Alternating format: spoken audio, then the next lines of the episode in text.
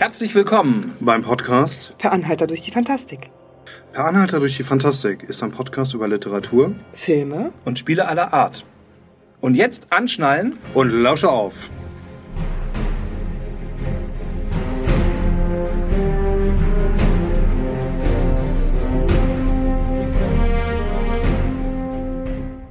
Ja, hallo zusammen. Es, es freut mich echt. Wir sitzen hier mit Mindestabstand und äh, erstes Mal seit äh, Covid-19 sitzen wir auch mal wieder quasi am Tisch und sitzen hier mit Mikro ganz oldschool zusammen. Alle drei zusammen. Alle drei zusammen. Und das ist auch der Grund, warum es heute keinen Stream gibt, sondern wir ganz klassisch unsere Podcast-Folge aufnehmen. Ja.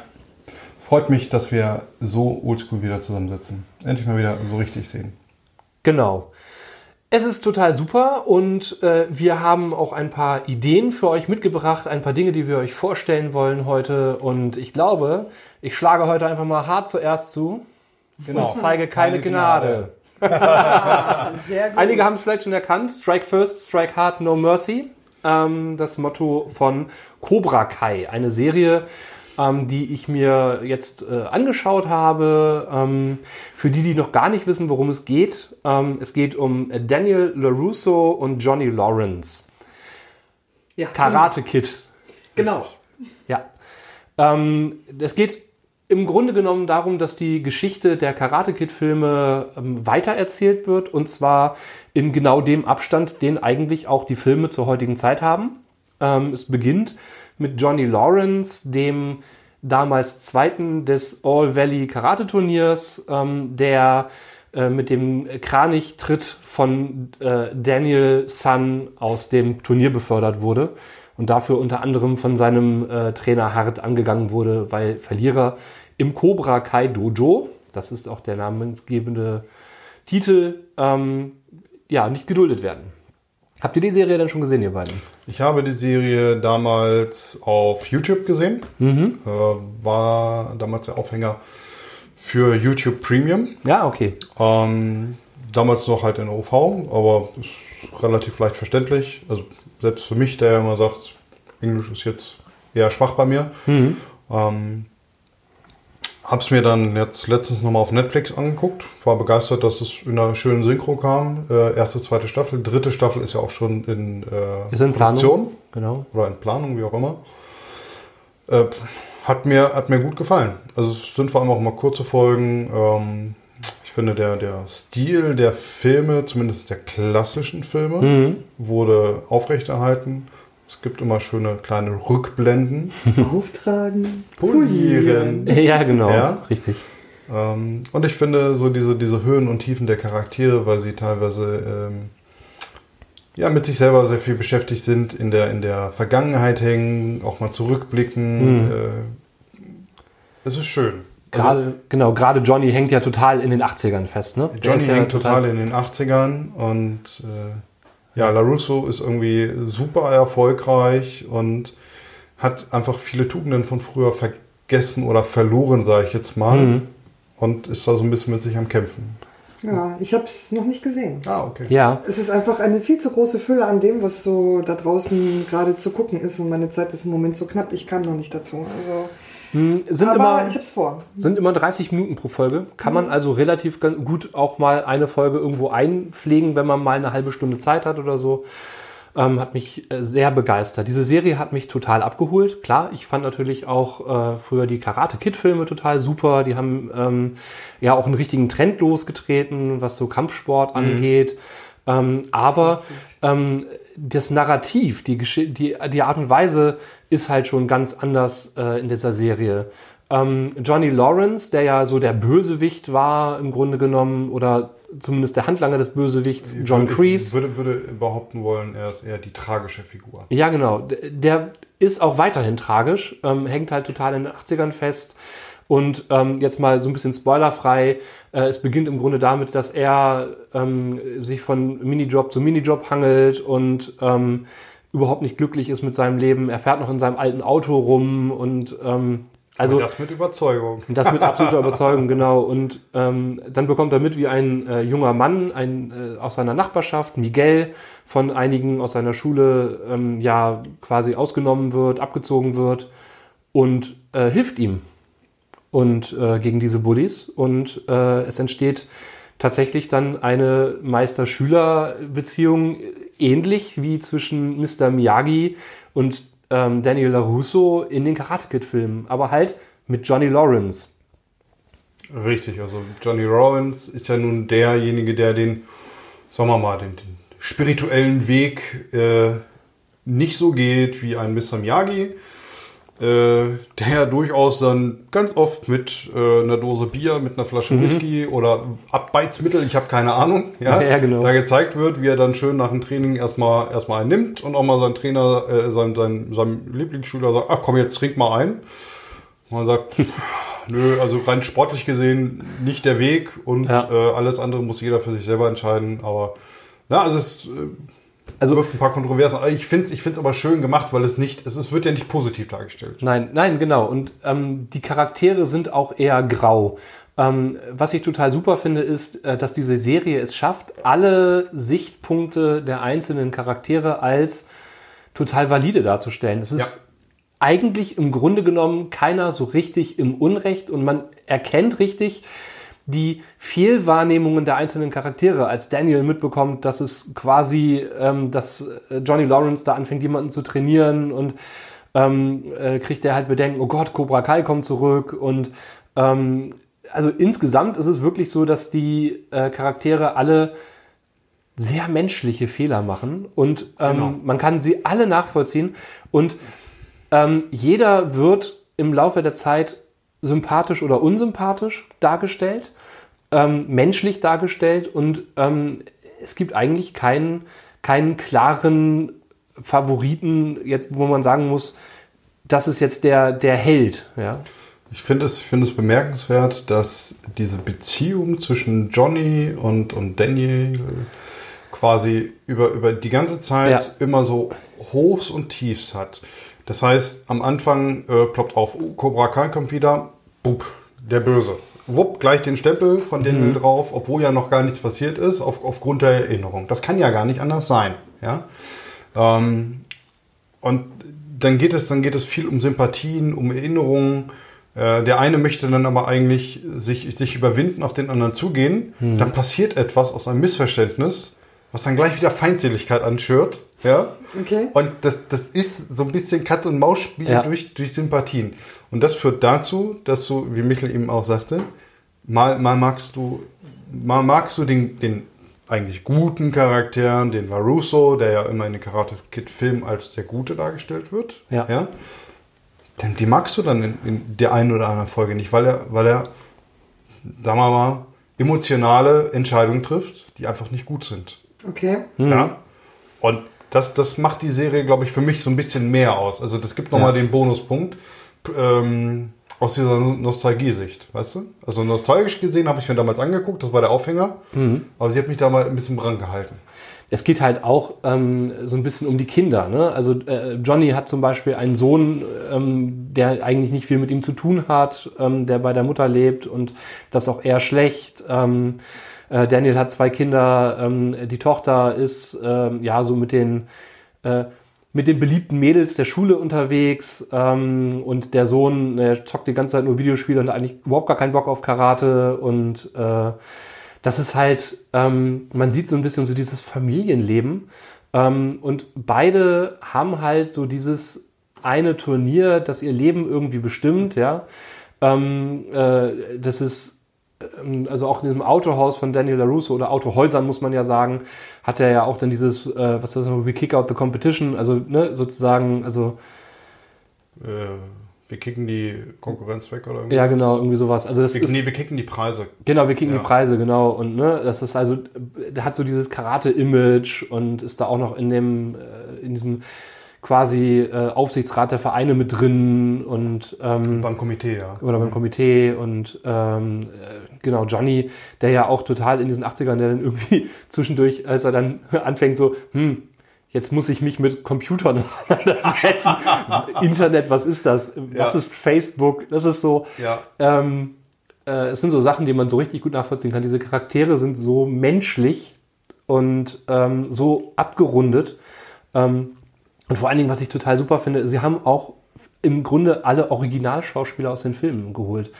Ähm, gut, Mr. Miyagi, ähm, Gut, äh, geht ja nur mit Rückblenden. genau, quasi. geht ja nur mit Rückblenden. Ähm, da äh, der Schauspieler leider verstorben ist, aber ähm, er spielt trotzdem eine wichtige Rolle. Ne? Es ist halt auch für Daniels Leben total wichtig, dass der da irgendwie sein Mentor war.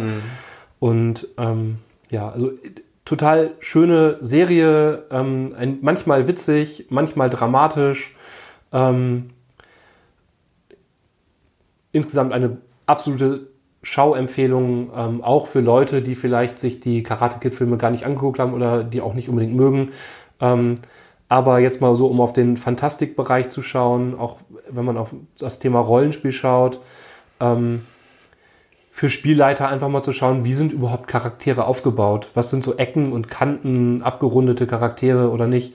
Schaut euch die Serie ruhig mal an, da könnt ihr euch echt viel auch für eure Spielrunden abgucken. Ihr kriegt vor allem auch eine schöne Inspiration, äh, wie verschiedenartig äh, Lehrer und Dojos sein können. Ja. Ähm, kommt mal ein bisschen ab von dieser Stereotype, die man vielleicht immer so ganz gerne spielt. Man hat ein paar andere Inspirationsbeispiele. Äh, auch, auch was der ein oder andere Stil an Konsequenzen auf, aufgibt. Genau. Aber du hast es nicht gesehen bis jetzt. Nee. Du wirst es wahrscheinlich noch sehen. Ich werde es auf jeden Fall noch sehen, ja klar. Also ich bin ja, ich, ich finde die Filme großartig. Aber du hast ja was anderes gesehen, oder? Ich habe was anderes gesehen. Das ist nämlich halt genau der Punkt, wenn, wenn man zu viel zu gucken hat.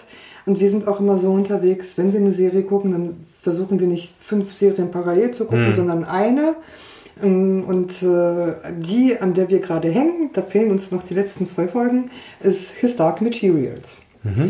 Und das ist für mich so eine Sache, also diese Serie finde ich, ähm, ich habe lange darauf gewartet, dass sie kommt, weil die Bücher, die ja so einen Ruf haben, ähnlich gut zu sein wie Harry Potter. Ah, okay. Eigentlich. Also Philipp Pullman ist mit, mit der Goldene Kompass und äh, ich habe jetzt leider vergessen, wie die anderen beiden heißen, aber die, die Reihe heißt ja His Ja. Dark Materials. Äh, wurde zwischen 95 und 2000 geschrieben. Ähm, also auch zu, zu ähnlicher Zeit, wie halt eben die Harry Potter Bücher entstanden sind. Und die Buchreihe hat fristet so dieses Dasein, ähm, ein Geheimtipp zu sein. Das heißt, äh, wenn Leute ähm, für Jugendliche nach äh, Lesematerial suchen und du gehst in so eine Buchhandlung, dann sagt die Buchhändlerin, ja, was, was liest denn die Person gerne? Ja, Harry Potter hat sie geliebt. Dann sollte sie vielleicht mal den Goldenen Kompass lesen oder er. Ne? So. Und äh, aber so einen richtigen Hype gab es da nicht. Und äh, die Serie war, also diese Buchserie war halt trotzdem so erfolgreich, dass die Filmrechte von Philipp Pullman verkauft wurden. Und es gab zum ersten Buch eine Verfilmung. Als und das war Inspirationsquelle. Der Goldene Kompass, ja, ja, so, genau. der Goldene Kompass. Ja, ja. Und der ist total gefloppt. Sagen wir mal so, ich fand den Film gut, als ich den gesehen hatte. Der hat mich gut unterhalten. Das war schön. Dann habe ich das Buch gelesen und dachte mir so, ja, okay, das eine hat mit dem anderen nur noch ansatzweise was zu tun. Richtig. Viele sind mit dem Film überhaupt nicht zurechtgekommen, weil ihnen das Wissen aus den Büchern gefehlt hat. Mhm. Und der Film ist bei weitem nicht so in die Tiefe gegangen an gewissen Punkten, wie er hätte Er es tun müssen. Dinge einfach falsch dargestellt. Die sind einfach anders. Richtig. Ich habe das Buch leider nicht gelesen. Anders interpretiert, könnte man So, auch nein. sagen. Nein? Nein, nein, Falsch. das, äh, Okay, ich habe die Bücher auch nie gelesen. Ich habe den Film, glaube ich, nur teilweise gesehen. Also Personen sind gänzlicherweise völlig anders und Ja. dadurch fehlen Beziehungen und also ich habe das Buch gelesen, habe mich geärgert, also ich habe mich quasi darüber geärgert, dass ich den Film so gut fand. Ich habe den wirklich gerne gesehen, weil der auch schön produziert ist, aber es sind Dinge einfach richtig hart anders. Also Richtig.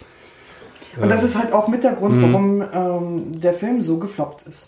Und äh, dadurch, dass aber Teil 2 und Teil 3 nie ähm, gemacht wurden, sind die Filmrechte wieder zurück an den Autor gegangen. Und der Ah, ja. Autor hat sich dann gedacht, hey, New Line Cinema war damals der, der äh, tragende Verantwortliche für die Filme und ich glaube, New Line Cinema ist jetzt auch bei, den, bei der Serie mit involviert, aber es ist eine BBC und HBO-Produktion.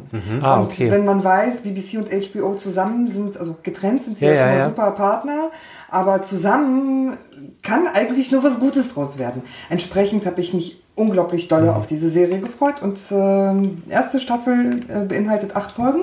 Es sind acht Episoden und äh, die ersten sechs haben wir jetzt gesehen. Die Folgen haben so einen Umfang von 45 bis 60 Minuten. Und es gibt auch zwischendurch Folgen, die sind ab 16 Wo bekomme ich das denn? auf Sky. Catching. Das ist nämlich HBO. HBO kriegst du auf Sky. Aber wenn du es nicht streamen willst, du kannst es auch auf DVD und Blu-ray kaufen. Okay. Also mittlerweile ist ja auch äh, Ja, ja. als Harddisk erschienen. Ähm, erste Staffel gleich erstes Buch. Erste Staffel gleich erstes Buch. Also es Mhm. beginnt, es beginnt damit, dass die Hauptfigur Lyra, ähm, nein, es beginnt damit, dass der Onkel von Lyra die Kleine ähm, als Baby in ein Kloster gibt zur Obhut, in eine Universität, so ein universitäres, für Leute, die die Bücher kennen, wissen es sofort, für diejenigen, die die nicht kennen, versuche ich das jetzt irgendwie so zu beschreiben, dass es äh, verständlich ist. Ähm, und die haben ähm, einen gewissen Kodex, wo sie halt eben Schwächere beschützen und sie entsprechend äh, an den Rahmen dieses Kodex aufnehmen und auch alles dafür tun, dass diese Person in Sicherheit ist. Und dieses Baby wird dort äh, von ihrem Onkel hingebracht. Also offiziell ist es erstmal der Onkel. Und äh, sie wächst dort auf und äh, die Menschen in dieser Welt, es ist quasi eine Parallelwelt zu unserer, angelehnt so an die 50er Jahre teilweise. Und so ein bisschen steampunkig, So, so ein England. bisschen Mit Verknüpfungen. Also viele, viele Verknüpfungen. Ähm, jeder Mensch hat einen Dämon. Und dieser Dämon ist nicht so, wie wir uns Dämonen vorstellen, sondern sie haben einen tierischen Begleiter, der zu Jugendzeiten seine Gestalt wechseln kann. Und sobald die Person aber die Pubertät verlässt und erwachsen wird, bekommt auch dieser Dämon seine feste Gestalt. Und dieser Dämon soll die Seele verkörpern der Person, mit der er verbunden ist. Das heißt, äh, kluge Menschen oder mit einer klugen Seele haben zum Beispiel äh, eine Eule. Oder ähm, es ist ein Adler. Oder es ist ein Schneeleopard für die Abenteurer. Oder, oder, oder, oder. Und natürlich wünschen sich gerade Jugendliche und, und Kinder wünschen sich immer einen starken Dämon. Ne? Das wird mal ein Bär, das wird mal ein Löwe. So, und wundern sich dann, dass es eine Maus wird. Kann passieren. Ja, so, es ist äh, für, für alle halt eben da. Und äh, Lyras Dämon ist, ähm, also sie ist noch nicht erwachsen, sie ist halt eine Jugendliche ähm, wechselt seine Gestalt zwischen Iltis, Schnee, also Polarfuchs, vor allem später, wenn sie so im Norden unterwegs sind und da ganz viel Schnee ist, dann nimmt er gerne die Gestalt eines Polarfuchses an ähm, und, und so weiter und so fort.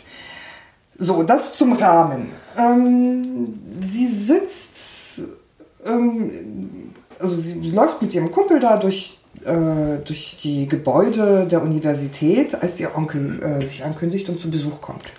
Und sie bekommt über Umwege mit, dass der Rektor, der Leiter dieser Einrichtung, versucht, ihren Onkel zu vergiften.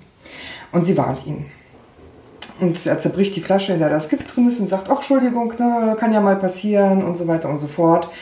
Und bringt dann zur Sprache, äh, dass er einen Weg gefunden hat, beziehungsweise eine Stadt gefunden hat, die sich über den Polarlichtern irgendwo im Himmel ganz weit im Norden befindet. Und er einen Weg sucht, diese Stadt zu betreten. Und alles hat mit Staub zu tun. Und äh, das ist so, Staub ist tatsächlich äh, nicht der Staub, den wir uns hier vorstellen, sondern Staub ist halt was Besonderes in dieser Welt, was sich durch die komplette Serie irgendwie als geheimnisvolles, geheimnisvolle Zutat zieht. Man könnte es, glaube ich, als magische Essenz oder sowas eine Art darstellen. Also, Genau. also Das sich Staub, ja, es ist ne, wie bei Dune, das Spice, genau. Ja. So. Und wenn, wenn ein, eine Figur stirbt, dann verwandelt sich dieser Dämon auch in Staub. Und es ist in der Serie auch relativ äh, eindrucksvoll gezeigt, wie sich das dann auflöst und der Staub ja, in, in den Himmel zieht. Und das ist so die Essenz, die irgendwie alles miteinander verbindet, aber Kinder sind von Staub irgendwie nicht betroffen. Und das ist, ähm, das ist so, so einer der Aufhänger. Dann gibt es eine, eine Antagonistin, eine Person, die erst auftritt als äh, gute Person, die Lyra in ihre Fittiche nehmen will, um sie zu unterrichten und ähm, sie mitnimmt in die Stadt London, wo sie lebt. Aber, also das Ganze spielt in Oxford.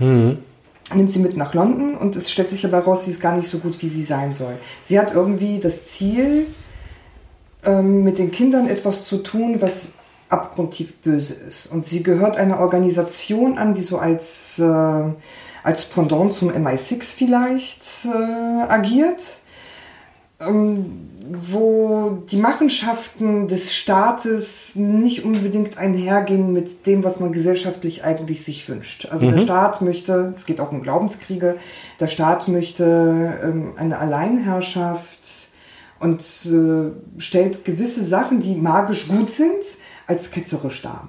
Und eines dieser magisch guten Gegenstände, die als ketzerisch dargestellt werden, ist halt eben dieser goldene Kompass, weswegen Ja. das Ganze auch so heißt. Das äh, nennt sich Alethiometer. Ähm, dem kann man Fragen stellen und er sagt dir die Wahrheit. Der ist in ihrem Besitz, richtig? Der kommt in ihren, Besitz. kommt in ihren Besitz. Also der Rektor Mhm. gibt's ihr und als sie das, äh, Ja. die Einrichtung verlässt und sagt, hier passt gut darauf auf und erzähl keinem davon, weil es ist ein verbotener Gegenstand. Mhm. Und diesen Gegenstand kann man eigentlich nur mit ganz vielen Büchern lesen. Und äh, Lyra hat die Fähigkeit, ohne Bücher zu verstehen, was, was äh, dieser Kompass ihr sagt. Quasi intuitiv verbunden. Sie ist intuitiv damit verbunden. So. Und äh, das ist so eine der Sachen, die natürlich wichtig für die Geschichte sind, weil Lyra deswegen auch teilweise gejagt wird, weil sie hin hin und wieder mal Leuten erzählt, dass sie das kann. Und dieser goldene Kompass hilft ihr natürlich auch gewisse Sachen ähm, zu bewerkstelligen. Und ihr großes Ziel ist es, und das ist eigentlich das, worum es geht, Kinder verschwinden. Keiner weiß warum. Und äh, unter anderem verschwindet auch ihr bester Freund, mit dem sie halt ihre komplette Kindheit äh, verbracht hat. Und sie will sie natürlich finden und retten, weil mit diesen Kindern schreckliche Sachen gemacht werden. Von eben diesem Ministerium. So, das ist das, worum es in der ersten Staffel geht. Und also du hast die Bücher nicht gelesen. Ich habe die du Bücher nicht okay, gelesen. gut. Aber die Stimmung an sich in der Serie ist gut, wahrscheinlich ein bisschen düster, kann ich Ein mir bisschen, vorstellen. ein bisschen düster, eigentlich gar nicht. Also ich finde zum Beispiel diese, diese Einleitungsmusik, Mhm. also mit dem Intro, finde ich, passt nicht so richtig zu der Stimmung der Serie. Es ist theoretisch eine schöne Fantasy-Geschichte für Kinder und Jugendliche. Ich wollte gerade fragen, wer ist die Zielgruppe? So, das, das wäre eigentlich die Zielgruppe. Eigentlich ist sie ja auch von den Büchern her.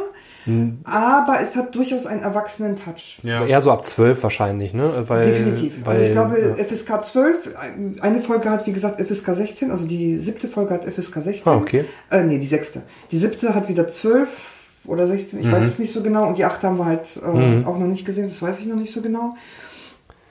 Es ist ähm, durchaus interessant. Diese, diese ganze Gesellschaftsstruktur ist total interessant. Es gibt äh, Verbindungen von dieser Welt in unsere. Also es gibt auch Charaktere, die tatsächlich über gewisse Tore die Welten wechseln. Und du kommst dann in die Wirklichkeit. Plötzlich haben alle Smartphones und so weiter und so Ah, fort. okay. Also Ja, ja. ähm, Ah, sie wurde also sogar äh, angepasst. Sie wurde angepasst, ja. Also sie wurde tatsächlich in unsere Zeit angepasst. Es gibt äh, viele Charaktere, bei denen du überhaupt nicht weißt, ist das jetzt ein guter oder ein böser. Also das äh, oder ein grauer oder was Ja. auch immer. Ne? So. Du, du weißt bis zum Schluss eigentlich, also bis jetzt weißt du von der Serie her nicht, ähm, wer am Ende auf welcher Seite steht. Bei einigen weißt du es eindeutig, ist klar, ne? also die Antagonistin ist die Antagonistin, das ist, äh, das ist sicher, aber bei einigen bist du dir immer noch nicht sicher, hm, welche Rolle spielt der Onkel?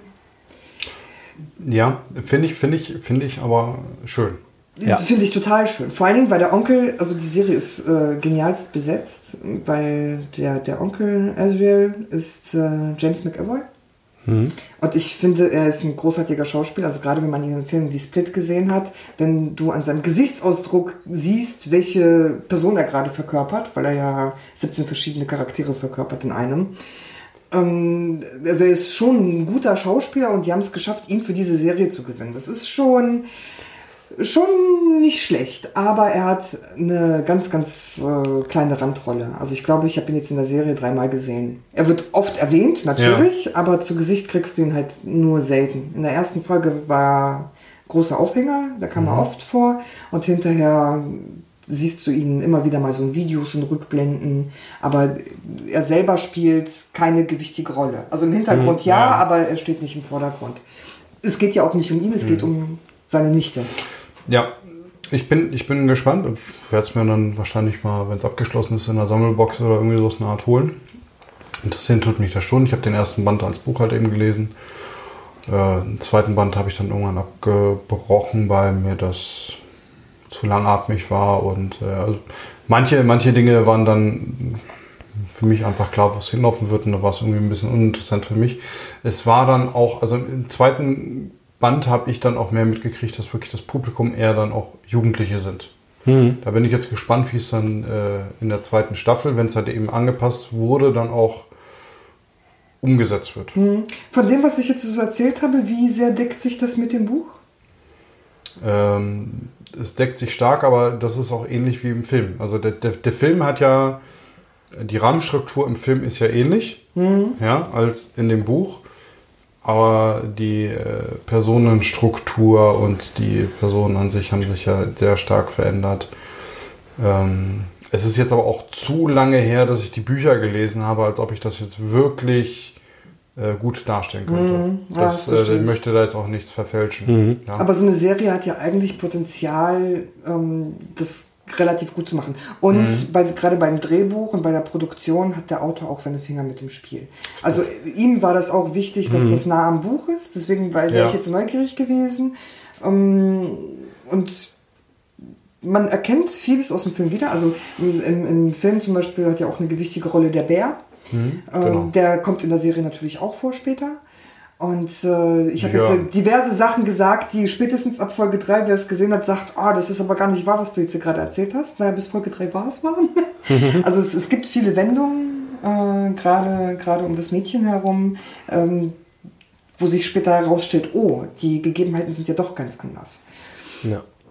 Ich meine, gerade wenn der Autor ähm, oder ne, wenn halt quasi, wenn die dann beteiligt sind an diesen Drehs, ähm, gibt es ja oftmals auch noch die Möglichkeit, Sachen, die man vielleicht hätte anders machen wollen, auch dann anders zu machen in der Serie. Ne? Also bei George Martin ist das ja auch so, dass der auch Sachen geändert hat, weil er gesagt hat, oh, wenn ich es heute nochmal schreiben würde, würde ich das und das ganz anders machen. Völlig legitim. Ne? Man äh, wächst ja auch quasi mit seinen Werken und mit seiner Erfahrung. Mhm. Ja, und dann zu sagen, ich mache das anders, völlig legitim. Und der, also wenn nicht der Künstler ja, das Recht dazu hat, wer denn dann?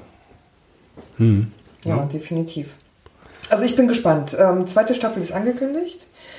Ähm, ja, dank Corona gucken wir mal, wie es sich. Äh, abwarten. Genau. Zögern abwarten. sich ja einige Drehs und so. Richtig. Ja. Äh, ich hoffe aber sehr, dass es irgendwo weitergeht. Und für diejenigen, die vielleicht die ersten zwei Folgen geguckt haben und noch nicht genau wissen, in welche Richtung das gehen soll, bleibt einfach dran. Vieles klärt sich tatsächlich später noch auf. Und es wird definitiv auch etwas düsterer. Also der Anfang ist halt wirklich noch kindlich, wie bei Harry Potter halt eben auch. Mhm. Ne? Ähm, die Gefahr kommt immer erst später. Wächst mit, also die, quasi die Serie, Schrägstrich, die Bücher wachsen mit dem Publikum, könnte man sagen? Das weiß ich noch nicht, weil ich die anderen beiden Staffeln halt noch nicht kenne. Es ist ja, schwierig, ja, ne? So. Schauen wir mal. Aber die, das, das erste Buch, also dieser Spannungsbogen, wird auch definitiv erwachsener, sag ich mal, im Laufe der Serie. Also es ist schon, ist ja. schon nicht so ohne. Apropos Erwachsener, mhm. an dieser Stelle müssen wir, glaube ich, eine kleine FSK 18 äh, ja, wahrscheinlich, ja, doch, doch, es ist äh, ja. sinnvoll. Also äh, ich werde jetzt, also mein, mein Thema wäre quasi äh, Goblin Slayer. Ich, ja, ich habe auch äh, etwas geguckt. Und Goblin Slayer ist halt ein Manga, Anime, Light Novel. Also es gibt alles drei. Es hat mit einem Light Novel angefangen. Richtet sich explizit an Erwachsene. Definitiv FSK 18. Ja. Also für alle, die immer noch denken, Manga ist ja Comic und damit für Kinder, Nein. Ähm, nein. Bitte nicht. Bitte nicht. Wenn ihr sie hart traumatisieren wollt, okay, aber ähm, ja, nein. Ja. Äh, Goblin Slayer kam äh, 2016 raus als Light Novel. Ich würde es heute titulieren als Roman. Ja, also wurde dann kurz Zeit später noch im selben Jahr als äh, Manga aufgelegt und 2018 äh, dann in äh, Verbindung mit Square Enix äh, mhm. als Manga-Serie. Äh, ich habe es auf Netflix gesehen, äh, habe die erste Staffel gesehen und äh, war in der ersten Folge erst hin und weg, im positivsten Sinne, weil du hast eine, ich sage jetzt mal, europäisch angehauchte Fentel-Alterwelt, die nicht näher genannt ist. Hast, sagen wir mal, eine Abenteurergilde. Die Abenteurergilde, da sind äh, junge Menschen und äh, jeglicher ähm, Spezien vertreten, wenn man so möchte, und äh, jagen Monster, erfüllen Questen. Ja, es ist, ist, ist so äh, klassisch. Es könnte auch eine D&D-Abklatsch sein. Ja, also du hast auch öfters mal Anleihen von irgendwelchen Sachen wie, ja, die Götter haben gewürfelt und haben entschieden und der Goblin Slayer lässt halt nicht für sich würfeln und entscheiden. Du siehst auch öfters mal so ein W20 durch das Bild fliegen, ne, so quasi in, in so einem Abspann oder so aus einer Art. Es gibt da schon Verbindungen irgendwie zu Ja. Rollenspielen oder so etwas in der Art. So, und äh, ich sag's euch gleich voraus, in der ersten Folge bin ich dann doch schon echt am Anfang geschockt gewesen, weil, ähm, sagen wir mal so, es wurde gezeigt, was passieren kann, wenn eine Gruppe einen Auftrag unterschätzt. Äh, kleiner Spoiler, sie sind, sie haben quasi einen, einen ähm, Auftrag angenommen, um eine Höhle mit Goblins quasi auszuräuchern, beziehungsweise äh, die Goblins halt, das Problem mit den Goblins äh, auszuräumen, wie auch immer sie das tun möchten. Sie sind in einen Hinterhalt gekommen, weil Goblins werden dort als sehr hinterlistig und äh, auch durchtrieben und schlau. Ja, also nicht, nicht als die kleinen, unterwürfigen kleinen Figürchen, wie man sie sonst vielleicht öfters mal sieht. Ähm, sie kommen in einen Hinterhalt, ähm, werden einige sterben und es gibt, Achtung, eine ja schon recht äh, mir, mir zu detaillierte äh, Vergewaltigungsszene eines äh, Charakters. Das ist auch wirklich der, das ist der Kritikpunkt, den ich da dran habe, äh, der auch sonst oftmals genannt wurde. Ähm, hätte, ich, hätte ich nicht sehen müssen. Auf der anderen Seite äh, habe ich die Szene immer so ein bisschen im Hinterkopf, wenn diese bösen, fiesen Goblins kommen und dann werden andere fiese Dinge gemacht. Und ich sage, ja, die haben es verdient, diese fiesen Viecher. Ja, weil die sind fiese und böse und hintertrieben. Zumindest in dieser Serie, in dieser Welt. Sie haben ja auch, also sie machen diese Dinge ja auch ähm, aus Gründen sozusagen. Ne? Also ich, ich glaube, die pflanzen sich sofort oder so. Irgendwie. Ja, sie werden halt auch so gesteuert Ja. und gelenkt. Also das äh, wird halt im Laufe alles noch so ein bisschen geklärt. Ja. Ähm, aber sie sind wirklich, also sie werden eher, äh, sagen wir mal, wie eine Landplage äh, dargestellt, die halt wirklich plündern, rauben und morden. Und ähm, namens, namensgebend für die Serie ist halt der Goblin Slayer. Der Goblin Slayer ist halt äh, ja, ein, ein männlicher Charakter, der eigentlich die ganze Zeit nur in seiner Rüstung rumläuft, von den ganzen anderen äh, hochrangigen Gildenmitgliedern, also den anderen Abenteurern, immer äh, verächtlich angeschaut wird, weil er hat halt den Platinrang Rang und Platinrang ist so, ich glaube, der höchste oder zumindest einer der höchsten Ränge. Und ähm, der schleppt sich halt immer noch mit Goblins rum. Und äh, er ist halt der Goblin Slayer, weil er will halt nur Goblins töten. Und im Laufe der Serie erkennst du halt immer wieder, warum er das tun will. Nämlich, eigentlich ist sein Ziel, ich möchte alle Goblins auslöschen. Ja?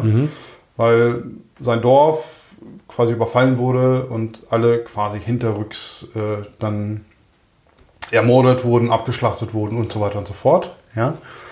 Und von daher zieht er halt nur raus und will Goblins schlachten. Das ist sein Ding. Ja? Ähm, nachher wird sich dann quasi noch eine Abenteuergruppe dadurch äh, entwickeln, ähm, wo halt auch sämtliche Spezies vertreten sind, äh, verschiedene, ähm, hm, verschiedene ähm, Klassen dabei. Also quasi zum Beispiel ein, ein Schamane, äh, der, der äh, eher wie ein äh, Srang ist, also ein, also ein Echsenmensch. Ich muss, musste da immer an die, an die Srangs von äh, Ostern denken. ja. Ja, also der ist, ist so richtig schöne Anlehnung. Ja.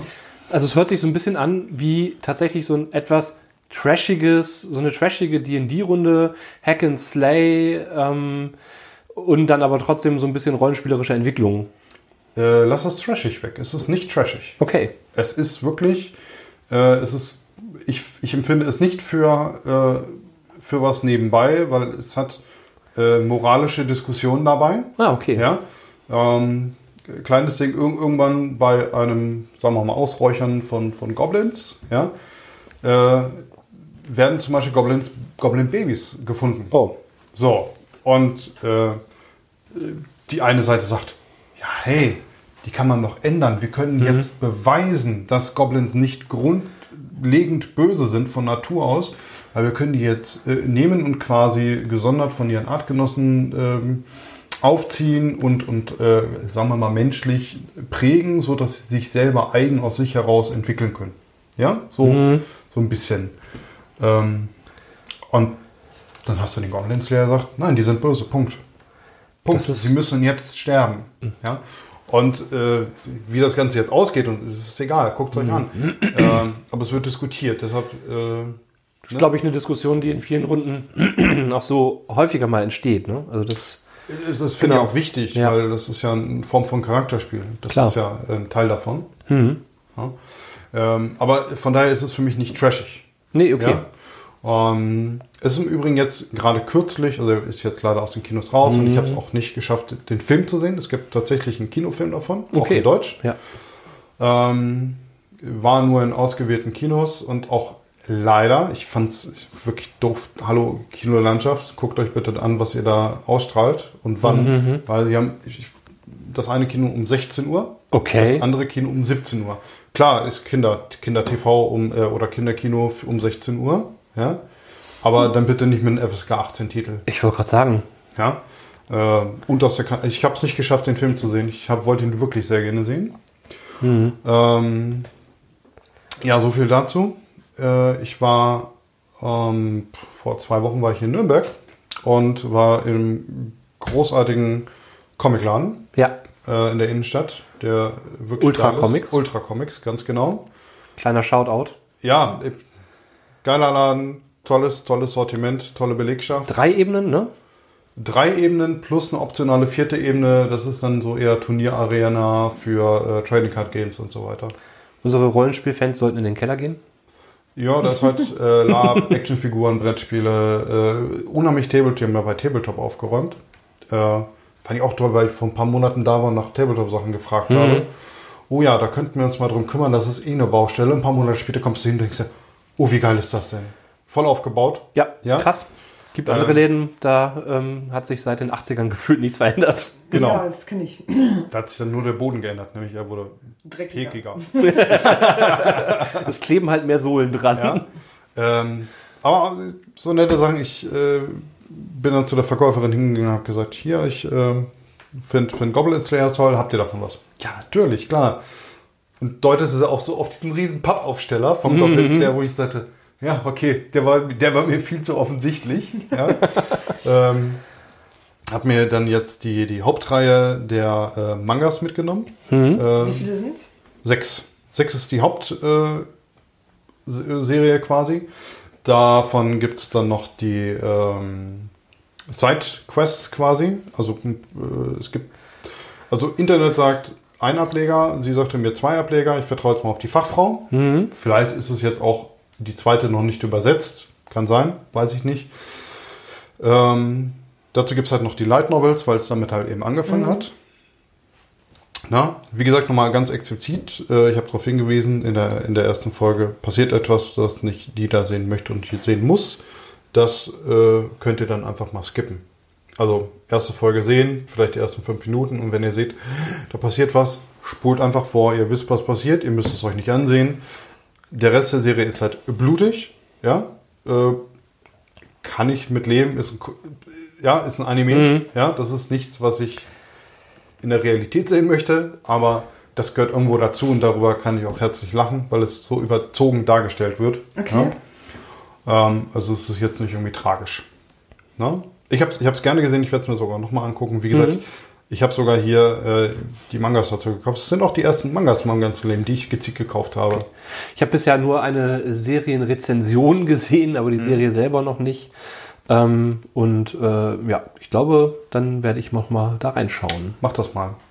Also für jeden, der eh im äh, Netflix hat, schaut einfach mal rein. Es kostet euch ja eh nichts, außer ein wenig Zeit. Ja. Ähm, ich fand sie gut. Aber wie gesagt, äh, nicht, nicht unbedingt zart beseitigt sein. No?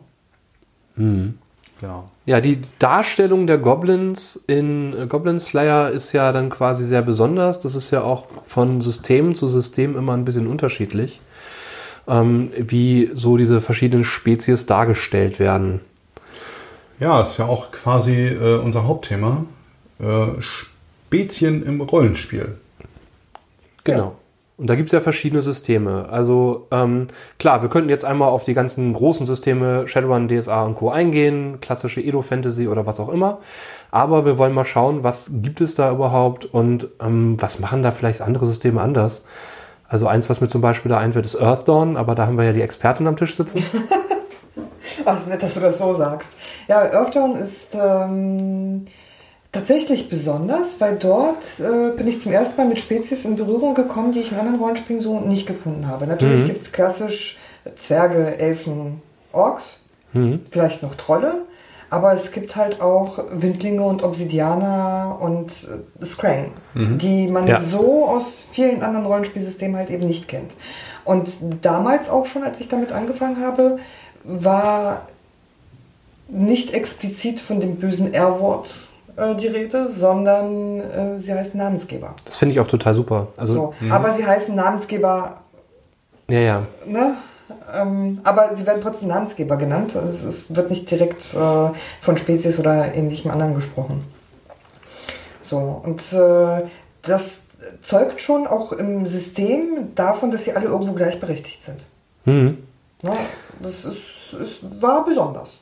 Es ist ja auch systemseitig, zum Beispiel bei Earthdawn, total super, dass gar nicht jetzt auf den Ultrarealismus geachtet wird, sondern ähm, dass man drauf, äh, eher darauf achtet, dass die ähm, Namensgeber untereinander ähm, gut spielbar sind, dass die Werte gut vergleichbar sind und ähm, dass man eben äh, nicht den Faktor hat, ja gut, so ein Windling, der ist echt klein und im Grunde genommen, äh, wenn jetzt so ein Obsidianer zudrückt, dann ähm, ist da eigentlich nicht mehr viel übrig. Ne? Und auch, ja gut, ne, jetzt wenn man realistisch denken würde, haha, ich rupfe ihm jetzt die Flügel raus und das war's dann mit Windling. Ähm, ist tatsächlich ein bisschen anders geregelt und das finde ich eigentlich ganz gut, weil dadurch ähm, eben nicht dieses die optimale ähm, Spezies entsteht, sondern irgendwie so ein, so ein bisschen gamistisch drauf geachtet wird, dass alle gut spielbar sind. Richtig. Also die, die Mhm. ähm, wie nennt sich das? Das Machtverhältnis ist halt Ja, Balancing. das Balancing, genau. Die Balance ist äh, zwischen dem Namensgeber ja, ähm, äh, eigentlich gut ähm, ausgewogen. So, deswegen sind ja auch Windlinge zum Beispiel total flink und die Obsidianer eher langsam. genau. Und die Windlinge sind, äh, soweit ich mich, ja, also, soweit ich mich erinnern kann, dürfen die auch gewisse Waffen nicht aufgrund der Größe. Ist logisch, nachvollziehbar. Hm, sind aber auch im Maximalschaden irgendwie eingeschränkt, zumindest von der Waffengattung. Aber dafür, dass sie so ultra flink sind, sind es natürlich super Reiter. Ja? Super schwer zu treffen. Windreiter und dann mit Lanzenangriff oder sowas im Ja, ja. Kampf. Äh, ja, super Bild. Ja, definitiv. Genau, also ich habe gerade eine aktuelle Earthdawn-Runde, in der ich spiele und wir haben, also ich spiele einen Troll, ähm, wir haben noch einen Obsidianer und drei Windlinge dabei. Oh Gott. Ja, ja, dadurch, dass das aber ähm, ein Geisterbeschwörer ähm, und ein äh, Diebesadept und ähm, äh, tatsächlich eine Bardin sind, sind die sehr unterschiedlich. Ja. Also wir haben einen, wir haben zwei Windlinge, die wenig sprechen. Das ist sehr ungewöhnlich, aber Sehr. ähm, äh, das, dadurch funktioniert das dann auch. Ne? Also ich, ich finde, in Windlingen spielen ist, kann nicht jeder. Das Ja. ist schon, du brauchst gewisses rollenspielerisches Talent, um Windlingen plausibel und realitätsnah, wie es die Welt vorgibt, Ja. irgendwie. Würde ich aber auch zum Beispiel sagen, ähm, bei den Obsidianern genauso, weil Ja. ich habe das auch mal versucht, so einen Obsidianer zu machen, der ja eher so ein bisschen langsam ist und ein bisschen wortkarg und redet, wenn er reden muss, aber auch, ne? Es ist halt kein Bade. Theoretisch könntest du den auch als Baden spielen. Äh, ähm, kann ich, also äh, klar, bitte versuchen, aber ich, ich, ich habe irgendwie äh, so ein Trommelbade vielleicht. Ich weiß es nicht. Nein, Nee, ist einer, egal. der immer die Klappe hält, aber wenn es darauf ankommt und der irgendwas triggert, Ja, ja. dann mit glockenheller Stimme. Wahrscheinlich. Finde ich total schön. Ja, Also mein Troll hat auch ein sehr hohes Charisma, tatsächlich. Es ist, äh, der, ja, er kann ja trotzdem wortgesandt Genau. und, und äh, eine schöne Ausstrahlung haben. Genau. Das, äh, einer Aber- hat damit ja nichts zu tun. Trotzdem, es kann, der, dieser Obsidianer kann ja wortgewandt sein und eine Quasselstrippe. Deshalb ist er ja anders und ausgezogen. Mhm. Mhm, Das, genau. kann ja, das kann ja alles gut sein. Das ist ein Rock'n'Roll-Musiker, ne? Genau. Aber das, Genau. das ist halt auch das, was Earthdawn so ein bisschen hergibt. Also ich finde ja sowieso immer, wenn du so eine Speziesbeschreibung hast, dann ist das ja eigentlich so, ein, so eine Universalbeschreibung. Aber wenn jemand jetzt hier kommt und sagt, nee, ich möchte davon total abweichen, das heißt, ich habe jetzt zum Beispiel einen Windling, der eigentlich wortkarg ist und überhaupt keinen Bock hat, äh, zu reden, dann finde ich, ist es legitim, sowas auch zu spielen. Total, Genauso wie ein Obsidianer, der vielleicht langsam in der Bewegung ist, weil es halt seine Statur physisch nicht hergibt, aber er dafür eine Quasselstrippe ist, ist das für mich auch total okay. Ja, Ja. Also das System sagt ja auch nicht, das geht nicht. richtig. Das, Das wäre ja so, nicht. als äh, wenn man sagen würde, hm, Leute aus XY oder Mhm. äh, wie auch immer, die sind alle so. Nee, ist ja totaler Quatsch und das wissen wir hoffentlich alle. Das ist halt Ja. ähm, diese Einschränkung, die manche Systeme einem gefühlt aufdrücken.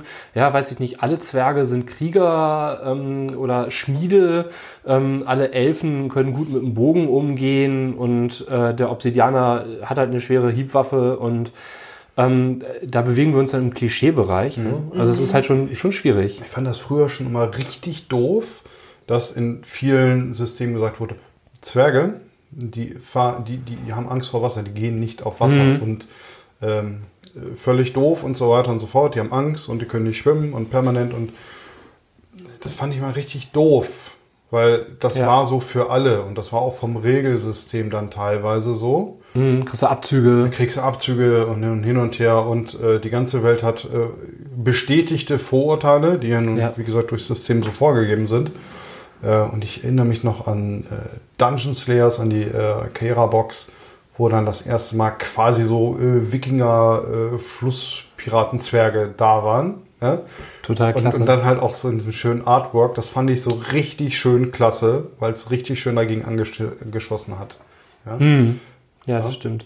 Ich meine, ähm, wir haben da ja viele Optionen. Ne? Also es ist ja in vielen Systemen ist es ja so, der Mensch ist der Durchschnitt und alle anderen Spezies bewegen sich davon weg. Ich meine, es gibt ja auch Systeme, da gibt es nur Menschen Ja. im Grunde genommen. Ja, wenn ich jetzt Call of Cthulhu nehme zum Beispiel, da spiele ich halt Menschen. So meistens ja auch tatsächlich äh, am Anfang zumindest unwissende Menschen, die von dem, was von unserer realen Welt abweicht, gar nicht kennen.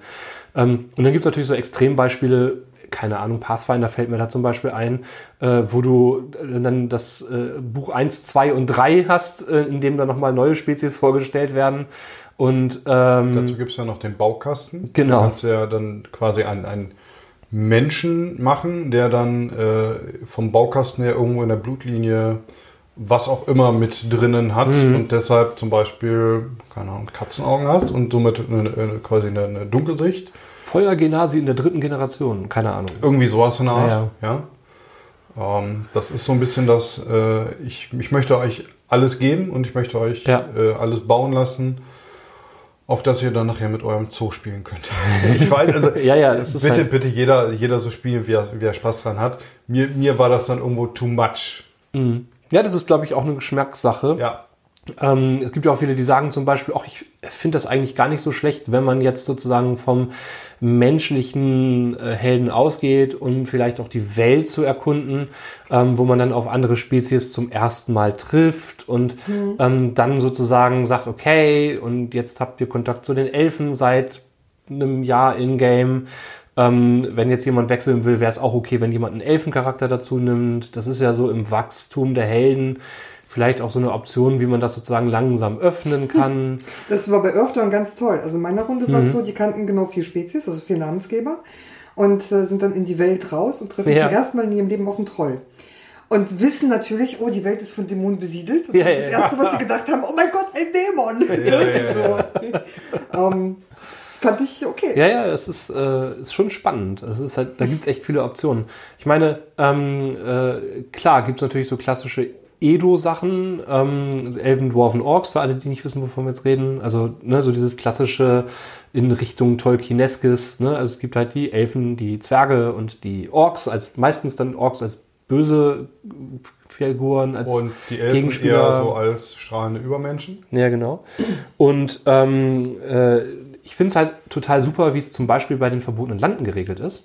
Ähm, wo du ja auch Elfen und Zwerge hast und ähnliches, aber ähm, äh, du hast halt auch ähm, die Elfen sind halt nicht die Strahlemänner sozusagen, sondern ähm, sind eigentlich auch eher so eine zurückgezogene Spezies, die von den Menschen zurückgedrängt wurde und dann ähm, ähnlich wie ja auch beim Witcher dann äh, zum Teil zurückschlagen. Ne? Also beim Witcher hat man dann die Skoyatel und ähm, die Rotläufer hat man dann bei den verbotenen Landen.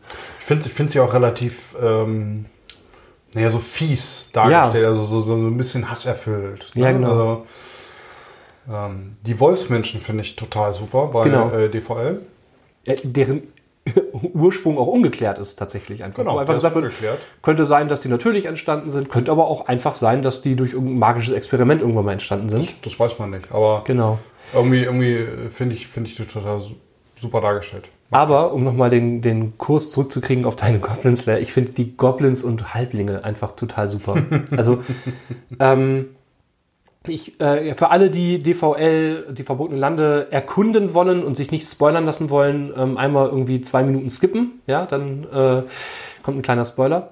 Ähm, die Goblins und die Halblinge sind eine Spezies bei den verbotenen Landen, die von ihrer Gottheit ähm, aufgrund einer Sünde irgendwann mal getrennt wurden in quasi die nächtliche und die Tageshälfte und ähm, die, ähm, wenn Goblins oder Halblinge schwanger werden, dann äh, ist die Chance so etwa 50-50, ob da jetzt ein Goblin oder ein Halbling rauskommt. Deswegen sich die Goblin- und Halblingsfrauen in Geburtshäusern treffen.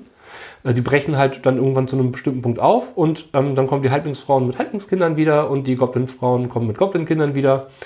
Und äh, der Umgang der beiden Gesellschaften mit dem Ganzen ist sehr unterschiedlich. Den Goblins ist das völlig bewusst, die sprechen das auch überall offen aus und äh, die sehen sich auch so ein bisschen so als die Verteidiger der Halblinge, die ähm, sich nicht selber wehren können aus ihrer eigenen Sicht und ähm, sind so ein bisschen wilder in den Wäldern.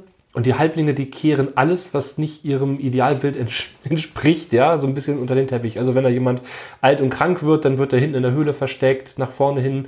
Ähm, so ein bisschen so dieser Picket Fences Effekt. Also du hast Okay. halt so diese ähm, Gartenzäune mit den hübschen Blümchen dran, so ein bisschen das Auenland-Feeling und ähm, äh, und wenn irgendwas nicht dem, dem Bild entspricht, na, dann wird es halt versteckt. So ein bisschen sehr extrem spießbürgerlich und auf gar keinen Fall, auf gar keinen Fall wird davon gesprochen, ähm, äh, dass sie mit dem Goblins eine Spezies bilden. Das, das wird auf gar keinen Fall angesprochen. Das ähm, ist ein Tabu in der Gesellschaft. Und ähm, äh, selbstverständlich sind die Kinder, die die Halblingfrauen mitbringen, die Kinder der Ehemänner. Ja, ja. Weil, also ne, ja außerehelich nicht, und so. Kann ja nicht. Genau. Also es kann ja, es kann ja nicht sein, was nicht sein darf. Ne? So, Finde ich ähm, von, der, von der Idee her sehr, sehr spannend. Ne? Also ähm, äh, natürlich ist es auch so ein Faktor, man kann zum Beispiel auch Orks spielen. Ähm, es, so ein bisschen historisch, es gab einen großen Krieg zwischen den Menschen auf der einen Seite und den Elfen und Zwergen auf der anderen Seite. Und die Orks sind halt von den Elfen und Zwergen so als Sklavenspezies mehr oder weniger in den Krieg geschickt worden. Also die haben dann sozusagen ihre Orks nach vorne geschickt und haben gesagt, ja, ihr, ihr kämpft jetzt mal unseren Krieg hier für uns. Und ähm, äh, als sie gemerkt haben, wir verlieren, haben die Elfen und Zwerge sich zurückgezogen und haben die Orks auf dem Schlachtfeld allein zurückgelassen. Super. Und ähm, äh, deswegen haben die Orks auf der einen Seite natürlich gegen die Menschen ähm, so ein bisschen was, weil die ja die Feinde waren, die ankamen, und aber auch gegen die Elfen und Zwerge, die sie verraten haben. Ähm, macht sie manchmal ein bisschen schwierig spielbar, aber ähm, mit guter Gruppenabsprache kann man die auch einbauen. Ich muss aber auch dazu sagen, dass wenn man jetzt bei den DVL starten würde, Mhm. quasi äh, ja bei null, dann Ja. wissen die Charaktere diesen historischen eben erwähnten Hintergrund nicht. Ja, Das, von daher kann man auch eigentlich einfach bei null anfangen. genau. Ne? Äh, aber Egal, ist, ja. Ja. ist halt so, ne? ja, ich, mein, find, ich, finde, ich finde es immer per se ein bisschen schwierig zu sagen, ihr könnt das spielen, aber diese eine Truppe, die wird immer schwierig wahrgenommen. Das ist so. Mhm. Es kommt immer auf den Spielleiter an, Ja, ja. finde ich. Ist, ist vielleicht auch so eine Sache von ähm, genauso wie wenn äh, wilde Spezies sozusagen, keine Ahnung, Orks werden ja in vielen Systemen als wild und sozusagen irgendwie so ein bisschen unzivilisiert dargestellt. Ähm, äh, dann könnte man ja auch sagen, okay, ne, die werden zwar schräg angeguckt, aber ähm, äh, da sitzen ja auch noch andere dabei. Und wenn jetzt nicht gerade eine reine Ork-Truppe reinkommt, ähm, dann äh, wird vielleicht nochmal gesagt, ja, ihr passt aber auf euren Freund da auf. Ne? So. Ja, aber auch das ist mir Ich irgendwo. kann dir momentan leider nicht helfen, weil dein weil ähm, wenn eine Truppe Zwerge reinkommen würde, würde man nichts sagen. Ist auch doof. Naja, Du weißt- du weißt, in der ich richtigen. Gegend würde wahrscheinlich auch gegen eine Truppe Zwerge was gesagt werden. Ne? Also es ist halt, äh, glaube ich, ähm, die Frage, ob man mit dem Thema spielen möchte oder nicht. Naja, ich finde ich finde es. Ich, bleiben wir mal bei DVL. Bei DVL Mhm. gibt es äh, bei einer Spezies, nämlich den Orks, den Ja. Hinweis, hm, die werden, die sind ein bisschen anspruchsvoller zum Spielen. So, hm, hm, hm, ne? Genau. So, wenn ich jetzt aber zum Beispiel ein Anfänger bin und sage, oder was, was weiß ich, Anfänger oder vielleicht mit Fantasy nicht betraut bin oder was auch immer, dann ey, Orks finde ich total cool und so wie die da dastehen, finde ich total super und boah, ich könnte mir total vorstellen, so, einen- so einen orkischen Krieger zu spielen oder was auch immer, ja. Und ich würde al- allein schon diesen, diesen Hinweis, der genau in dem der Spezies steht, lesen, würde ich mir sagen, boah, nee, ja, dann, dann nicht. Das wird mich schon vielleicht gleich entmutigen, ja. Ähm, so diese, dieses, es steht ja, es steht ja da drin. Das Naja, muss ja klar. so sein, ne? Dass man das natürlich rausnehmen kann und in der Gruppe besprechen kann, dass man das auslässt, ist klar. Aber es ist immer so ein kleiner Schatten drüber. Ja? Ich weiß, was du meinst. Ja? Ähm, mir fällt auch keine gute Lösung dafür ein, muss ich ganz ehrlich sagen. Ich glaube, Einfach das ist gar nicht machen. Einfach nicht machen. Mhm. Weil äh, ich, kann, ich kann sagen, dieses Dorf, also ich als Ja. Spielleiter kann festlegen, dieses Dorf wurde mal von Zwergen überrannt. ja genau. Ja? Und deshalb haben die Bürger ein begründetes, äh, nachvollziehbares Vorurteil gegen alle Zwerge. So, Punkt. Das Mhm. kann ich in dem Szenario, in dem Setting so festlegen. Ähm, oder mit Orks, Elfen, wie auch immer. Das, das kann ich tun. Aber generell für eine Welt das auszusprechen, fände ich einfach falsch. Damit macht man diese Spezies äh, von Anfang an irgendwie kaum spielbar. Ja. Das stimmt. Ja. ja, ja, genau, das ist richtig. Ja. Also Äh, ich, ich finde, es gibt ein schönes System, was leider noch nicht auf Deutsch rausgekommen ist. Äh, ist Monster Hunter International. Okay. Das ist ähm, ein Savage Worlds Szenario und es gibt halt eine Romanreihe von Larry Correa dazu. Ich weiß nicht, ob ich das schon mal erwähnt habe. Larry Correa hat äh, Monster Hunter International geschrieben. Da geht es um eine Gruppe von Leuten, die halt eben Monster jagen. So. kurze, kurze Zwischenfrage. Bist du dir 100% sicher, dass es äh, Savage Worlds und nicht PBTA ist? Es ist Savage Worlds. Okay. Bin ich mir sehr sicher, weil ich Savage Worlds deswegen zu Hause habe. Ja. Weil das lange gedauert hat, bis es rausgekommen ist, aufgrund, äh, Okay. Okay. aufgrund der Neuauflage. Jedenfalls, äh, bei Monster Hunter geht es halt eben darum, Monster zu jagen. Und äh, es gibt dort auch verschiedene Spezies, wie halt eben Elfen und Zwerge. Und wenn wir an Elfen und an Zwerge denken, haben wir natürlich sofort ein Bild im Auge. Sofort. Ja. Ja, Elfen sind hochgewachsen, gleiche Haut, äh, typisch Herr der Ringe. Und äh, Zwerge sind die mit Rüstung, quadratisch praktisch gut, Axt in der Hand. So, und in Larry Correas Welt sind Elfen Rednecks. Okay. Völlig abgeranzte äh, Leute, die in irgendwelchen Wohnwagen hausen, mit dicken Bauchflecken auf dem Muskelshirt, auf dem Unterhemd, ja, so richtig eklig rotzig. Und Zwerge kommen mit Goldkettchen einher, mit Käppi an der Seite und machen einen auf Hip-Hop. Ja? Auch cool. So, und der spielt mit diesen, mit diesen Klischees, die man so aus allen Fantasy-Settings kennt, Okay. und dreht die komplett um. Und das macht das so spannend. Also das zu entdecken, ne? so, weil, weil halt eben mit, mit Klischees mal so komplett aufgeräumt wird. Also der, Ja. der, der schmeißt alle Klischees über den Haufen. Wobei man auch da so ein bisschen äh, aufpassen muss, denke ich, wenn man da kulturelle Annahmen macht sozusagen und ähm, eine Fantasy-Spezies quasi mit reell existierenden Kulturen sozusagen äh, vermischt. Ne? Also ähm, da muss man, glaube ich, auch ein bisschen vorsichtig sein. Ne? Ja, ka- kann man natürlich so machen, aber im, im, in den Romanen ist es ja dargestellt, es ist ein kleines Dörfchen. Ne? Also Okay. es, ist, es ist irgendwie Ja. So, so, so ein kleiner Trailerpark. Ah, okay. Ne? Und da treffen die halt eben auf Elfen. Ob es jetzt so irgendwo anders in der Welt, in irgendwelchen anderen Ja. Ländern nicht Elfen gibt, die anders leben, kann sein. Ne? Aber da in diesem speziellen, in der speziellen Aufmachung ist es halt eben so. Und das ist das Erste, wo du mit dieser Spezies halt irgendwie in dieser Reihe in Berührung kommst und denkst Ja. dir, was? Wo bin ich denn jetzt hier? Ne? So, weil du hast, es wird halt erwähnt, ne? oh komm, wir gehen die Elfen besuchen. Und Ja. du hast sofort dieses Bild, ah, dann gehen sie da hin und dann wird das so und so aussehen. Und dann kommt genau das Gegenteil davon in dem Buch. Und wie gesagt, da gibt es jetzt das Rollenspielsystem zu und ich habe leider noch keine Ahnung, wie das da dargestellt ist und ob du das überhaupt spielen kannst, aber äh, also ich finde es spannend. Es ist halt mal so komplett was anderes. Ne? Ja. Also dieses Brechen mit Klischees haben wir auch schon mal kennengelernt in Desolation. Das haben wir vor langen Jahren mal ausprobiert. Das ist ein ähm, System, ähm, das ist eine postapokalyptische Fantasy-Welt. Also du hast halt eine Fantasy-Welt, die ähm, durch eine magische Katastrophe kaputt gegangen ist.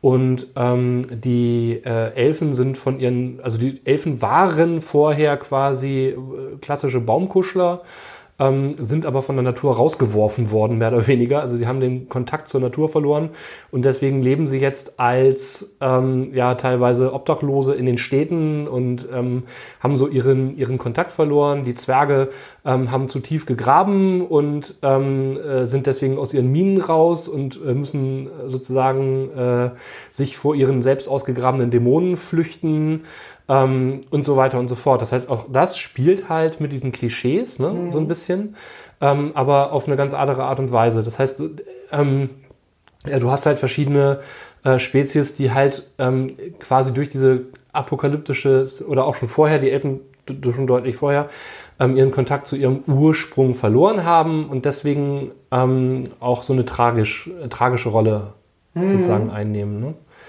Das war schon wieder bei Erzählstrukturen ne? und Charakterentwicklung. Ich Ja, bin ja. gespannt. Ja. Schön, wie man da so den Bogen schlägt. Ja, also genau. es, es gibt äh, mannigfaltige Möglichkeiten und ich finde es ist eigentlich total egal, welches System. Ich finde es immer wieder schön, wenn man sagt, man möchte einen Charakter spielen, der folgende Spezies hat, aber die Spezies, wie sie halt beschrieben wird, ne, ich möchte da Mhm. irgendwas einbringen. Ich möchte einen Zwerg spielen, der dunkelhäutig ist. Ähm, ja, Oder einen, der eine Eisenallergie hat. Ja klar. Finde ich super, äh, weil es auch so eine rollenspielerische Herausforderung ist. Ne? Kommt, kommt immer ein bisschen äh, auf die Welt drauf an, kommt immer ein bisschen auf die Umstände drauf an. Äh, es muss halt manchmal in die Welt reinpassen. Ich erinnere mich da zum Beispiel, gut, okay, ist jetzt eine Lab-Geschichte, stand mir äh, jemand gegenüber, der größer war als ich. Das heißt, er muss irgendwas um die 2 Meter plus gewesen sein. Und ich hatte mit denen gespielt. Das war, also der hat die Rolle schön dargestellt, so im, im ersten Ansatz. Der war auch so ein sympathischer Mensch. Äh, bis ich dann tatsächlich Stunden später aus den Erzählungen mitgekriegt habe, dass er sich als Zwerg dargestellt Oh. hatte. Okay, gut, okay. Äh, da kommt, da, mir, Ja, ja. da ist bestimmt eine interessante Geschichte dahinter. Und ich dachte mir, naja, vielleicht ist das quasi menschliches Findelkind, was bei Zwergen groß gewachsen ist und er sieht sich als Zwerg. Hauptmann Karotte. Ja, ja, also das, also so, das, das war so der Punkt. Ne? Ähm, Nö. nein, nein, nein, Punkt. Äh, der Spieler hat für sich entschieden, also das hat er mir genauso auch nachher nochmal gesagt, weil ich das verstehen wollte, nachgefragt hatte nachher, ähm, dass er sich nicht äh, vorschreiben lässt, was er gerne spielt. Und er spielt im Rollenspiel halt auch immer gern, gerne Zwerge und das ist so seine favorisierte äh, Spezies. Und deshalb wollte er das auch im Lab darstellen. Dann habe ich gesagt, ich sage ja, ich sage okay, es ist doch, du bist dir bewusst, dass das halt alles so ein bisschen sprengt. Ich sage total cool, fände ich, wenn das halt eben so wie eben dargestellt war, ich bin Findelkind oder wie auch immer, kann ja auch ein verfluchter Zwerg sein. Verfluchter Zwerg, äh, wir wurden von einem bösen Magier, Hexe oder was auch immer. Aber er will ja? dir trotzdem erzählen, er ist in Wirklichkeit 1,30 Meter groß. Ja, so ungefähr. Stell dir, stell dir vor, ich bin 1,30 Meter und dann bin ich der Zwerg. Und dann habe ich gesagt, sorry, das, das sind so, ne? Ja, aber das ist dein Problem, finde ich. Das ist halt tatsächlich, also im Lab, glaube ich, nochmal schwieriger als am Pen and Richtig. Paper. Beim Pen and Paper kann ich durch die Beschreibung oder ähnliches echt viel machen. Ähm, aber ähm, da geht wirklich viel auseinander, weil ähm, ich glaube, im Lab, wenn jemand wirklich etwas darstellen möchte und jetzt einfach nur rein optisch überhaupt nicht dazu passt, ist es schwierig für alle anderen, das wahrzunehmen. Ähm, aber auch schwierig zu sagen, nee, das verbiete ich dir jetzt. Ich meine, ich kann das verstehen. Ich kenne da eine Geschichte von einem kräftigeren Mann, der halt ein, eine Raya-Geweihte spielte im Lab. Aber ähm, ja, das ist halt schwierig, weil da sozusagen das Visuelle und die Vorstellung dann ein bisschen auseinandergeht. Auf der anderen Seite, wie viele Brillenträger siehst du und wie viele, Richtig. ne, also Genau das. Ja, gut, jetzt, jetzt, äh, jetzt verschwimmt das Ganze aber schon so ein bisschen hart. Ne? Bei, beim, bei der Raya-Geschichte kann ich sagen, äh, da steht nirgendwo, dass die alle irgendwie schlank sein müssen. Da- Das steht da nirgends. Das ist Natürlich. nirgendwo festgelegt. Ja, ja. Das, das wird auch, na klar, wird, wird Schönheit immer ein bisschen allgemein zusammengefasst, aber das würde ja jetzt heißen, dass, dass äh, stabilere Menschen, fülligere Menschen nicht, nicht äh, Liebesdienste anbieten können. Das ist ja Quatsch. Ne? Ähm, da geht es aber ganz klar darum, wenn eine Spezies ein gewisses Merkmal hat, ja, und das ist nun mal bei Zwergen, kleiner zu sein, ja, ähm, und, und ich das mit über zwei Meter halt eben nicht habe und, und dann im Lab das darstelle, dann, dann haut mir das alles hin. Und ich war im Übrigen nicht der Einzige mit dem Problem. Ja, ja. Also das ist nicht mein Problem. Nein, nein. aber nein, ich, ähm, so meinte ich das ja auch nicht. Ich finde, es ist aber das Problem der Leute, die das so sehen, so allgemein, dass sie sich das einfach nicht vorstellen können. Wenn ich mich jetzt hier hinstellen würde und sagen würde, ja, aber ich spiele jetzt hier den männlichen Zwerg und klebe mir zwar den Bart hin, aber ich kann mir leider die Brüste nicht wegklemmen. Sorry. Ähm, dann bin ich halt eben der Zwerg und wenn du dir das nicht vorstellen kannst, obwohl ich mir Mühe gebe, Nein. das irgendwie darzustellen, Spiel, was du darstellen kannst. Punkt. Ähm, dazu fand ich deinen Hinweis einmal ganz cool. Ich glaube, du hast mir das mal erzählt mit dem Zwergendarsteller, der sich quasi virtuell Stelzen Richtig. angebaut hat. Das war eine coole Idee. Der war nämlich so um die 1,80 und hat sich äh, quasi Stelzen gebaut. Quasi äh, schön geschmiedet aus Metall. Also so sah es halt eben aus. Ähm, hatte obendrauf quasi die ähm, ja, Stiefel gemacht, unten die Sohle rausgeschnitten, sodass sie sich wie Stulpen über die äh, äh, Füße ziehen konnte und ist dann da so rumgestelzt. Ja? Dann sah halt aus, als, also effektiv waren die, waren die Oberschenkel quasi äh, nur, nur äh, sichtlich in der Hose. Ja? Ähm, und immer, äh, wenn er irgendwie beugt wurde oder äh, wenn irgendwie drauf angesprochen wurde, dann wurde halt immer gesagt, ihr verrückten Menschen, ihr baut die Tresen immer so hoch und dann habe ich mir diese praktischen Stelzen gemacht, sonst komme ich nicht an mein Bier. Ja, und das hat er auch militant dargestellt, im, mit immer schönem Spiel. Ja, und äh, äh, das, das war bereichernd. Ja, ja, äh, wie gesagt, ich kann es irgendwo nachvollziehen, aber ich finde, man darf es auch nicht zu eng sehen. Weil sonst zum Beispiel dürftest du niemals im Lab eine Frau spielen. Du hast einen Bart, funktioniert nicht. Alles gut. Ne? Ich glaube, ähm, äh, da verrennen wir uns gerade sonst und da sollten wir mal gucken. Ähm, äh, ich glaube, wir sollten mal weiterschauen, was gerade im Pen-and-Paper-Bereich möglich ist.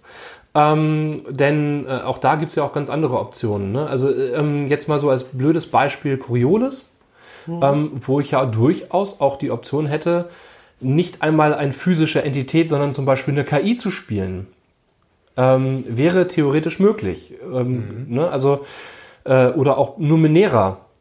Dachte jetzt, Entschuldigung, kurz den Schwenk zurück zu Coriolis, wo ich eher an die Halbintelligenzen Oder das. Also quasi äh, genetische, manipulierte, beziehungsweise, naja, im, wahrsten, im weitesten Sinne äh, Ureinwohner von irgendwelchen entdeckten Planeten, Mhm. die äh, bedingt spielbar sind, sagen wir es mal so. Ja. Also die werden auch wirklich separat erwähnt. Genau, die werden nicht extra, ne, also der Standard ist halt, du spielst halt einen, einen menschlichen Charakter Ja. und ähm, du hast aber die Option, sozusagen dann äh, einen felinen, äh, ein felines Wesen zu spielen zum Beispiel. Genau. Oder halt diese Rattenviecher. Mhm, genau. Ne? Ich kenne jetzt den genauen äh, Ausdruck nicht. Ja. Ne? Naja, oder ähm, äh, ich sag ja, ne, Numenera so als Beispiel, äh, wo du im Grunde genommen sagen könntest, ich spiele ein schwebendes Gehirn im Glas.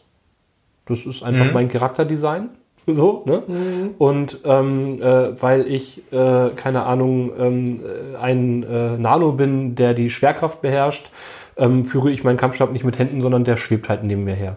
Genau. So ist im, im Grunde dann äh, total egal, weil das eine reine Beschreibungssache ist. Sofern es kosmetisch ist und nicht spielrelevant ist, ist Genau. es egal. Ja. Oder ich halt durch die Fähigkeiten, die mein Charakter durch seine durch seinen Deskriptor zum Beispiel hat, das dann dadurch erklären kann. Richtig, richtig, genau. So, ich fand da zum Beispiel einen Spielercharakter total cool, der Phasen verschoben war und ähm, der äh, im Grunde genommen äh, bei der, beim Übertritt auf die Erde in einer Milliarde Jahre äh, einen Fehler gemacht hatte und ähm, äh, wenn er stand, war er nur einen Meter groß und wenn er lag, war er drei Meter lang, weil er quasi in der Höhe gestaucht war. Also er war sozusagen in der, in der äh, nach oben ragenden äh, Y-Achse gestaucht, egal wie er ähm, sich bewegte. Ähm, ja. Spannend. was dann auch dazu führte, dass er sich dann wegdrehen konnte und dann so münzenmäßig ausweichen. Also dann später war das sozusagen die Beschreibung der, der Kräfte, Ja. wie das dann aussah. Ja, spannend. Spannend, was da so, so machbar ist Mhm. und wie sehr das auch tatsächlich die Vorstellungskraft der ganzen Gruppe fordert. Ja, das ist Ja. interessant. Ich meine, ihr kriegt ja mit da draußen, dass wir uns da auch nicht in allen Bereichen immer einig sind. Und ich glaube, das ist auch so eine Sache, ähm, die auch am Spieltisch immer wieder dazu führen wird, dass Diskussionen entstehen. Weil ähm, vielleicht mag es jemanden geben, der sagt, oh, ich finde es total ätzend, wenn nicht 80 Prozent der Gruppe aus Menschen besteht, ähm, die 80 Prozent der Bevölkerung ausmachen.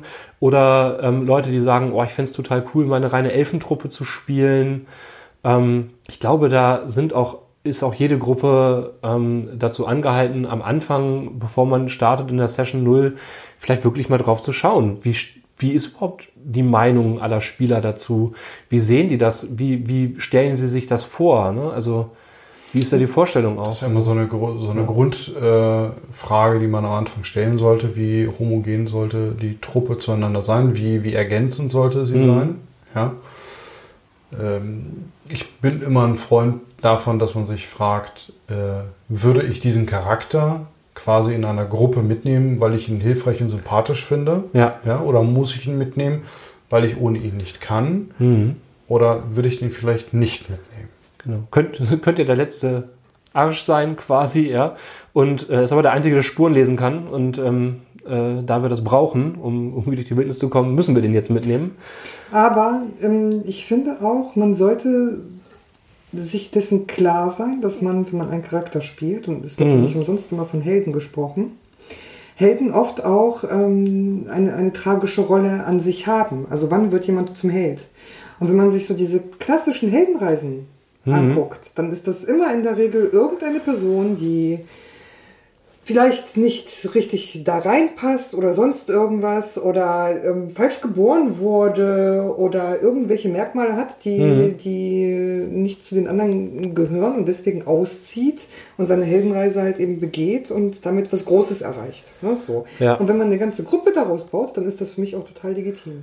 Ich meine, man muss auch immer drauf schauen, wie ist die Welt aufgebaut, so ein bisschen, wenn die Welt wie beschrieben, keine Ahnung, 80% menschliche Bevölkerung hat und ich ziehe größtenteils durch Landstriche, wo es vielleicht auch teilweise an die 100% rangeht oder so, ähm, und ich spiele eine Truppe von Wolfsmenschen, ähm, falle ich auf. Ja, natürlich. So, ne, dann, dann Bunter Hund. Bunte Hunde, genau.